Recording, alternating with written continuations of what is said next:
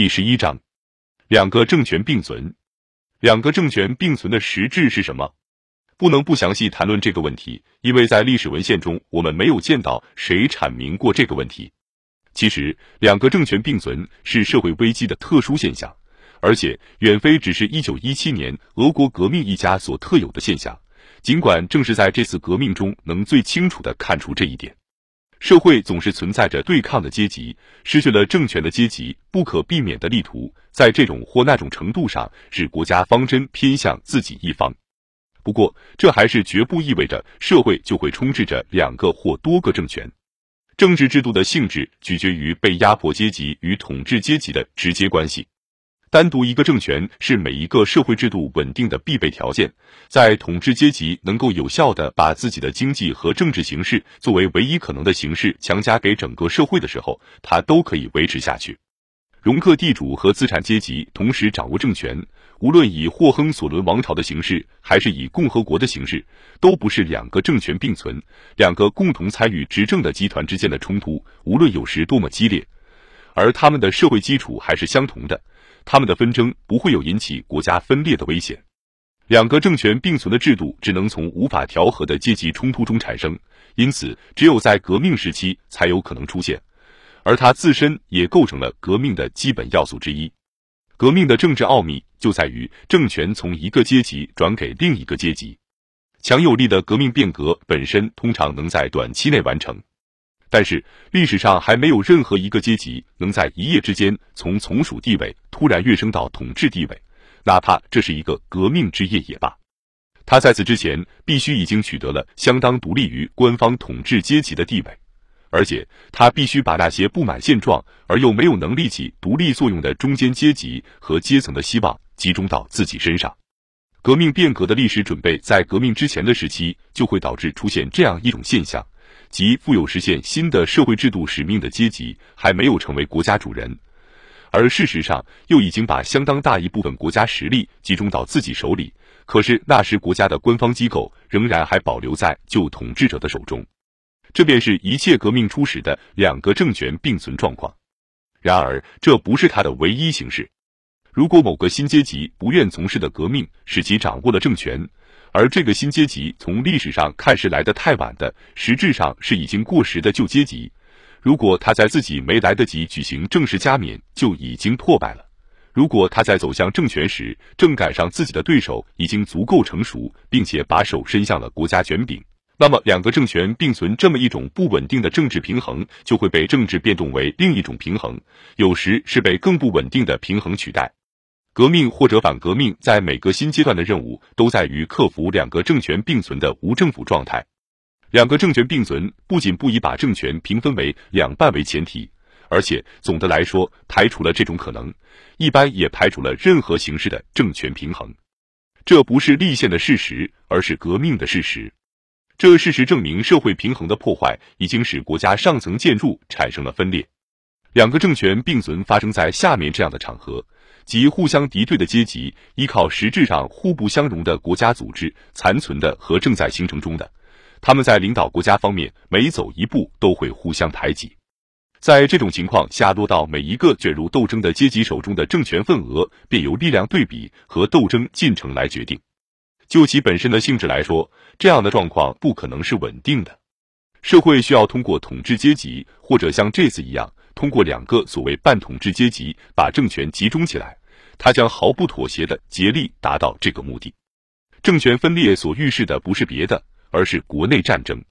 但是在力量不相上下的阶级与政党下决心打仗之前，特别是在他们如果害怕第三种势力干涉的情况下，他们能够相当长久的容忍，甚至好像还认为两个政权并存的体制是合法的。然而，这个体制将不可避免的被摧毁。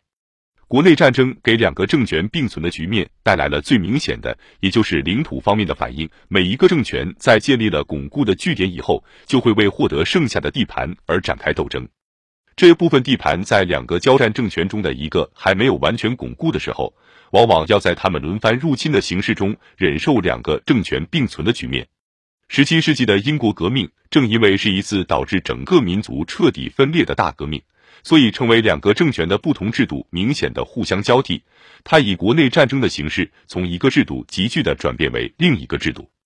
资产阶级以及接近他的地方贵族首先起来反对依靠特权阶级，或者说这些阶级的上层及显贵和主教的国王政权。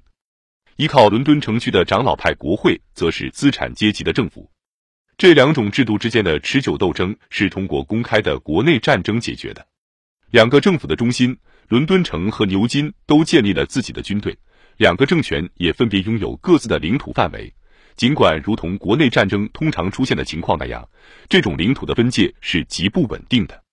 国会最后取得了胜利，国王被俘虏了，并且等候对自己命运的判决。看来，建立长老会资产阶级统一政权的条件形成了。可是，还是在国王政权覆灭以前，国会军队就已经变成了独立的政治力量。他把独立派、笃信宗教和意志坚定的小资产阶级、手工业者以及农夫集中到自己的队伍中来了。军队不是单纯作为武装力量，也不是作为禁卫军，而是作为反对殷实富裕的资产阶级的新阶级政治代表，来威风凛凛的干预社会生活的。与此相适应，军队建立了位居部队司令部之上的新的国家机构——士兵和军官代表鼓动员委员会。两个政权的新阶段来临了：长老派的国会与独立派的军队，两个政权之间爆发了公开的冲突。资产阶级自己的军队同克伦威尔的模范军及武装起来的下等人对抗时，显得软弱无力。冲突是以在独立派军刀协助下对长老派国会进行清洗而告终的。国会还剩下一些残余，克伦威尔的独裁建立起来了。以革命的极左派平等派为首的军队下层，企图用自己原先真正的平民制度与军人上层及军队贵族的统治进行对抗。不过，新的两个政权没有得到进一步发展，平等派及小资产阶级下层还没有也不可能有自己的历史道路。克伦威尔迅速镇压了反对者，在好几年时间内确立起来的是一种新的，然而又远非稳定的政治平衡。法国大革命期间，以第三等级上层为骨干的制宪会议把权力集中到了自己手里。不过，他没有完全取消国王的特权。制宪会议时期是两个政权尖锐对立的时期，它是以国王逃亡到瓦伦以及仅仅在形式上建立共和国机构而结束的。一七九一年的第一部法国宪法建立在立法权跟执行权相互完全独立这样一种虚构的基础之上。